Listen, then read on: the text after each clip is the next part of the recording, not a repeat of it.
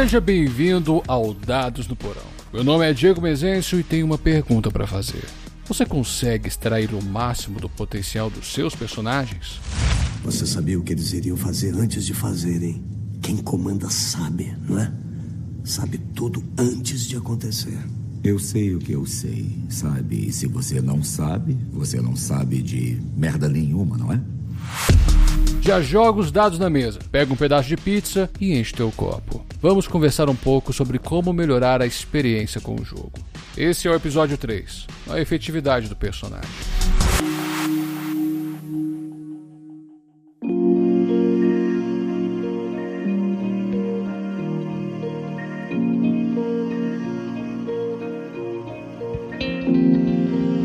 Existem muitos materiais na interwebs direcionados para dicas aos jogadores.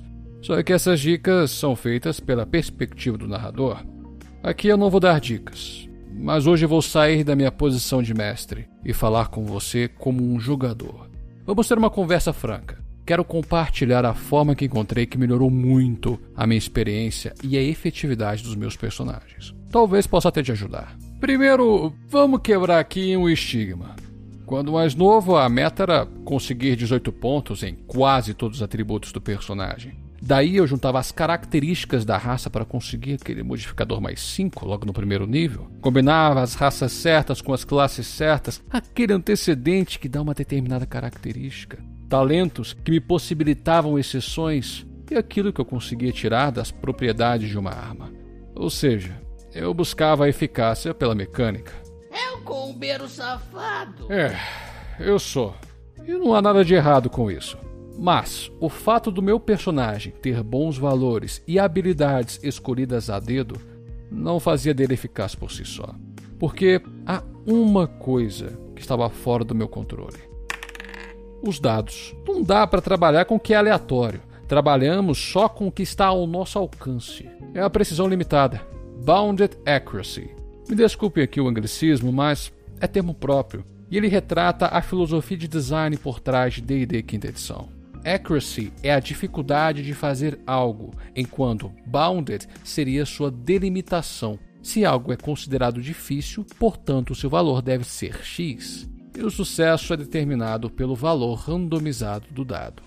You glance around to see what looks to be a large black-furred panther, but you see in the split second it leaps towards you, its jaws open, its teeth kind of just slavering down. Part of its face is scraped off and you see bone. It doesn't appear to be entirely alive, but you have the draw. What are you doing? Uh, uh, uh hack and chop. okay, go ahead and roll an attack with your longsword. Oh! Oh no!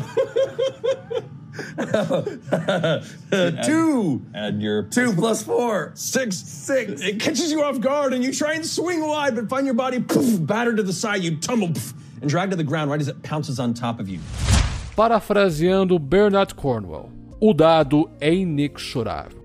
Então, não dá para atrelar a efetividade somente pela mecânica. Toda rolagem é um risco de ser um fumble, é jogar com a sorte e só se é efetivo em relação a algo se você tem o seu domínio.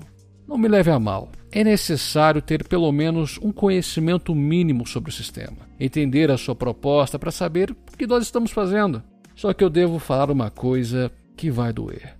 Não são as rolagens ruins que tornam nossos personagens ineficazes. Somos nós. Afinal, o personagem depende inteiramente do seu jogador. E devo dizer uma coisa que é óbvia: o RPG é um jogo social. Ele demanda colaboração, e para que haja colaboração, fora também a boa relação entre as pessoas, é preciso ter bem estabelecido a função do personagem. E não é algo que depende da rolagem, e sim do comportamento. O grupo de aventureiros ou investigadores se complementam para vencer os desafios.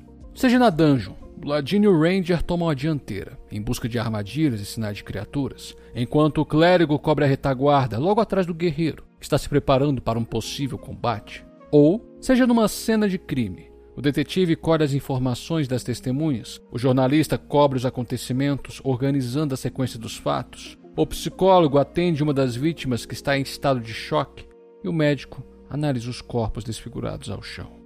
Veja bem, apesar de ter me concentrado mais em DD, tudo que eu disse é aplicado a outros sistemas. E no que diz respeito aos sistemas focados em roleplay, a questão da colaboração é vista de forma mais sutil, pois a separação das funções dependerá muito do estilo da mesa, e principalmente pelo que foi estabelecido no acordo social.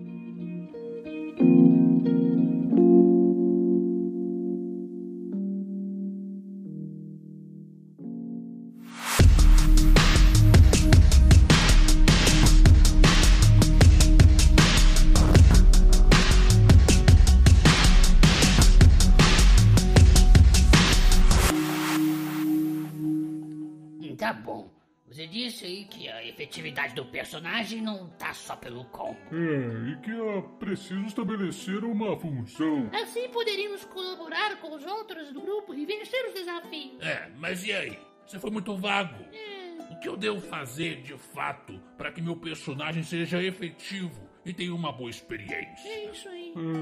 Tá, certo. Vamos ser incisivos. A resposta é preparação.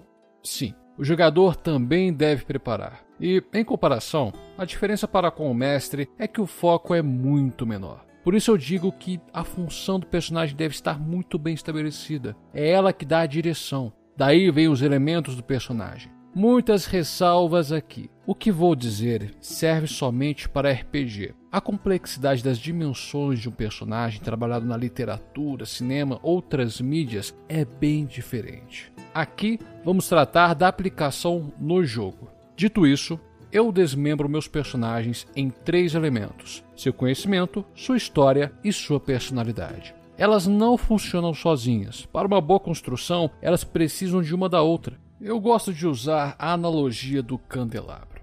A história do personagem é a haste de um candelabro. Ela é firme o suficiente para sustentar e segurar as velas, que nada mais são do que sua personalidade e a chama que ilumina a escuridão é o seu conhecimento. A história do seu personagem é o caminho pelo qual ele passou para se tornar algo, um aventureiro, detetive, historiador, caçador de recompensa, e os acontecimentos desse caminho desenvolvem sua personalidade, e o conhecimento são informações adquiridas no caminho. Está tudo interligado. É, ele tirou isso da bunda. Presta atenção no que eu vou dizer. Nós, jogadores, temos que dominar os três elementos. A preparação é feita com base nelas. Se seu personagem é um historiador e está auxiliando uma investigação, você vai se firmar com fatos embasados na história. Nós temos algumas informações aqui, mas não descobrimos nada. Talvez o senhor descubra. Desenvolvimento de Tanis prossegue. Conseguimos peça principal. Cetro de Ra. Abner Ravenwood, Estados Unidos. Os nazistas descobriram Tanis. O que Tanis significa para o senhor? Bem. A cidade de Tanis é um dos lugares onde pode estar a arca perdida. A arca perdida? A arca da aliança, o baú que os hebreus usaram para carregar os dez mandamentos. Como assim? Está falando dos dez mandamentos da Bíblia? É, os verdadeiros dez mandamentos, as tábuas originais dos mandamentos que Moisés trouxe do Monte Sinai e as quebrou, se é que os senhores acreditam nessas coisas. Vocês não fizeram primeira comunhão? Em uma mesa de cutulo da taverna do Beerholder Cego, o Bosque Profundo, eu fiz um historiador especializado em história da religião. Em dado momento, juntando as peças do que foi me dito, notei uma semelhança nas motivações dos outros personagens. Então reuni a todos e contei uma história: O Pacto de Fausto.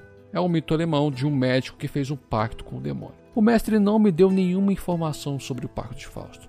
Eu simplesmente falei. Afinal, meu personagem é um historiador. Claro que ele saberia sobre essa lenda. Da mesma forma, um caçador de monstros tem que saber das criaturas do mundo. Corpo robusto, juba densa. Um grifo real. Fêmea. As larvas nos ferimentos dela já nasceram. Já está morta há pelo menos uma semana. O outro grifo deve ser macho. A ponta do bico está gasta, camadas de pelos cinzas. 10, 12 anos de idade. Grifos formam casais para o resto da vida quando são jovens. O macho deve ter a mesma idade. Então não tenha medo de pegar o guia dos monstros e dar uma lida nas descrições, nas vulnerabilidades. Quando o mestre começa a descrever as coisas e você encaixa as descrições com o tipo de criatura, ou até mesmo você reconhece rituais pelos materiais, analisando, fazendo exercício de suposição lógica, compartilhe com os demais do grupo. Pera lá, isso aí não é metagaming? Claro, existem diversas formas de metagame. A que vemos como pejorativa seria a prática de transpor um conhecimento que o jogador tem para o personagem que não tem acesso a esse conhecimento. E o exemplo que dei é outra forma, pois trata de um conhecimento que o personagem tem por conta da sua profissão ou da história dele. Ele é um caçador de monstros, ou ele é um bardo erudito, ou um mago com muitos anos de estudo. O personagem vive naquele universo. Com certeza ele sabe muito mais que o jogador. É muito perigoso essa discriminação de todo tipo de meta. É prejudicial até mesmo para um mero exercício de suposição do personagem. Para finalizarmos, estude aquilo que seria essencial para o seu personagem. Isso já é um grande passo. Outra forma que encontrei que melhorou muito a minha experiência foi fazer como se fosse um diário de campanha do personagem. Nele eu escrevia os acontecimentos e pensava nos meus próximos passos. Ainda mais que eu compartilhava as minhas ideias com os outros jogadores, discutia o que a gente podia fazer na próxima sessão, até com o mestre eu falava, principalmente do caminho que o meu personagem tomaria quando acontecia alguma coisa impactante. Mas agora me diga você, o que você fez na mesa que melhorou sua experiência como jogador e ainda sentiu que seu personagem estava sendo efetivo? Mande um recadinho no Twitter ou mesmo no Instagram, no arroba Dados no Porão. E se quiser que seu recado seja lido no cast de e-mails no fim do mês, mande seu parecer para dadosnoporão.gmail.com. Eu vejo você na segunda. E não se esqueça dos seus dados. O jogo é no porão.